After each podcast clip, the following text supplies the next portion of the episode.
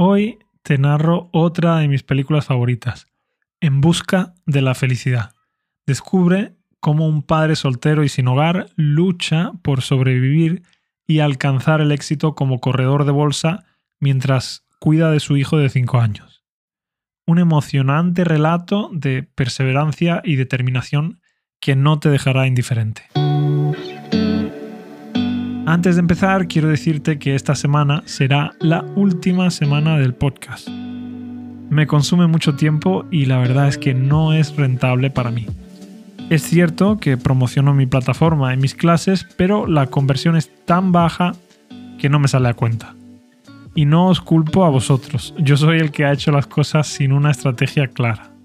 Y ahora te preguntarás, bueno David, ¿y qué pasa? ¿Vas a dejar de ser profe? Pues no, por supuesto que no podéis seguir contactando conmigo a través de yourspanishguide.com.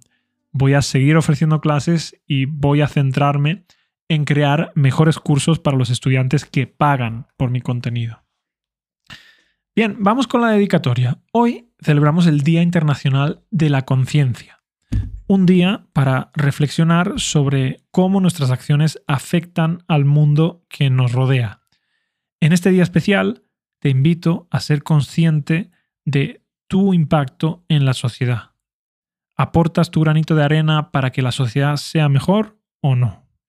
Yo estoy seguro de que sí y bueno, en cualquier caso, un abrazo y feliz día de la conciencia. Ahora sí, vamos con la película. En 1981, un vendedor de San Francisco llamado Chris Gardner invierte todos los ahorros de su vida en unos escáneres de densidad ósea. Un escáner de densidad ósea es un aparato con una imagen algo más nítida que las radiografías, pero dos veces más caro que una máquina de rayos X. La rutina diaria de Chris consiste en hacer llamadas de ventas y visitar varios hospitales para vender los escáneres a los médicos. Sin embargo, esta inversión resulta ser un gran fracaso. La mayoría de los médicos considera ese aparato un lujo innecesario. En consecuencia, Chris no vende ningún escáner durante bastante tiempo. Lo que suponía que iba a mejorar su nivel de vida hace justo lo contrario. Chris se enfrenta a graves problemas monetarios que no solo le agobian a él, sino también a su mujer, Linda. La familia está al borde del colapso se están retrasando en el pago del alquiler y no pueden pagar los impuestos. Un día, Chris se topa con un corredor de bolsa que baja de un flamante Ferrari rojo. Está bien vestido y se le ve feliz. Parece vivir la vida que Chris desea desesperadamente. Ese es el día en el que decide que él también quiere ser corredor de bolsa. Entonces se inscribe en un programa de formación de agentes de bolsa. El programa solo admite a 20 personas cada seis meses. Y de esas 20, solo una consigue el trabajo.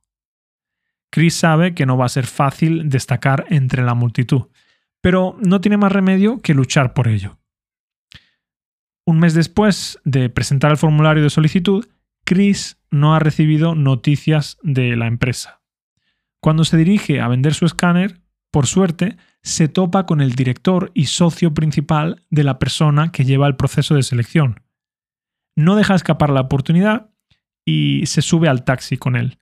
Al principio no le hace mucho caso porque el director está intentando resolver el cubo de Rubik, que en aquella época era una novedad. Chris le pide permiso para resolverlo y lo resuelve en pocos minutos. De este modo, logra impresionar al director. Su nueva relación con el gerente le vale un puesto como agente eh, de bolsa en prácticas. Las cosas parece que empiezan a pintar bien para Chris, pero nada más lejos de la realidad. Su mujer se harta y decide dejarle. Para empeorar las cosas, se llevan a Chris al calabozo por no poder pagar las multas de aparcamiento. El caso es que al día siguiente de estar en el calabozo, Chris tiene la entrevista para ser agente de bolsa. Afortunadamente, llega a tiempo, pero como viene del calabozo, su ropa está toda manchada y su aspecto es terrible. A pesar de sus malas pintas, impresiona a los entrevistadores y consigue unas prácticas no remuneradas de seis meses. Se convierte en uno de los 20 becarios que competirán por un puesto remunerado como corredor de bolsa. Pero claro, eso implica que también tiene que sobrevivir y cuidar de su hijo durante seis meses sin sueldo, sin cobrar un duro. Es decir, trabajando mucho, pero cobrando cero. Su única forma de ingresar algo es vender algunos escáneres, cosa que, con muchas dificultades, al final consigue hacer. Al mismo tiempo, tiene que estudiar para el examen de licencia de agente de bolsa y hacer llamadas de ventas para captar clientes potenciales para la empresa. Para ser más productivo que sus compañeros, decide no beber agua entre llamadas. Como no bebe, tampoco necesita ir al baño, y todo ese tiempo es tiempo que le está ganando a sus compañeros. No suelta el teléfono ni un momento y cada día llama al doble o al triple de personas que sus compañeros. Cuando Chris cree que está medio estable, descubre que le han quitado 600 dólares de su cuenta debido a unos impuestos que tenía pendientes. Además, uno de sus escáneres se rompe. Todo su mes de gastos depende ahora de ese maldito escáner. La situación es catastrófica. Y eso no es todo. Encima, lo desahucian de su apartamento por no pagar el alquiler. Él y su hijo se quedan sin hogar. En un momento dado, se ven obligados a dormir en el baño de una estación de metro. Chris, para quitarle hierro al asunto, juega con su hijo. Le dice que están escapando de los dinosaurios y que tienen que esconderse en el baño. Gracias a eso, el hijo se duerme, pero a Chris se le caen las lágrimas. Literalmente, ha tocado fondo. Todos los días Chris tiene que ir a la iglesia para poder tener un sitio donde dormir. Pero no es tan fácil. Tiene que salir temprano del trabajo e ir corriendo para estar allí antes de las 5 de la tarde. Tiene que recoger a su hijo y que los dos estén ahí para poder asegurarse un lugar donde dormir. Las camas son limitadas y si llegan tarde se quedan sin sitio. Después de mucho sufrimiento, por fin llega el gran día. Chris se presenta al examen para obtener la licencia de agente de bolsa. Ha hecho todo lo posible para prepararse para ese examen. Lo que le queda por hacer es esperar a ver qué pasa. Mientras espera el resultado, la vida sigue siendo difícil. Tan difícil que tiene que donar sangre para poder conseguir algo de dinero. Con ese dinero compra una bombilla para arreglar su escáner y con el escáner arreglado sabe que aún hay algo de esperanza. Posteriormente, vende con éxito ese escáner y se gana 250 dólares. Eso le permite sobrevivir un mes más e incluso alojarse en un hotel durante una noche. Al terminar su último día de prácticas, le convocan a una reunión con los responsables del proceso selectivo.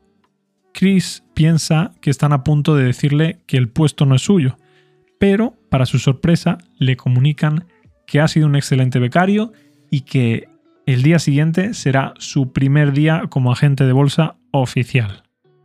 Tras seis meses de lucha, por fin consigue el trabajo. La mayoría de la gente, en el lugar de Chris, tropezaría y se rendiría en esa situación, pero la resistencia, la persistencia y la determinación demostradas por Chris le llevan finalmente al éxito. Se trata de una clásica historia de superación. Lo que la hace más inspiradora es que está basada en una historia real. Tras iniciar su carrera, Chris Gardner pasa a fundar la empresa de inversiones Garner Rich en 1987 y en 2006 Chris Gardner vende una participación minoritaria de su empresa en una operación multimillonaria. Y bueno, aquí termina la película. Lo vamos a dejar aquí. Como siempre, muchas gracias por escucharme. Nos vemos en el episodio de mañana en el que vamos a continuar con la historia del chico que se crió con dos padres eh, drogadictos. Recuerda que mañana y pasado son los dos últimos episodios de este podcast. Así que no te los pierdas. Hasta entonces, que tengan muy buen día. Adiós.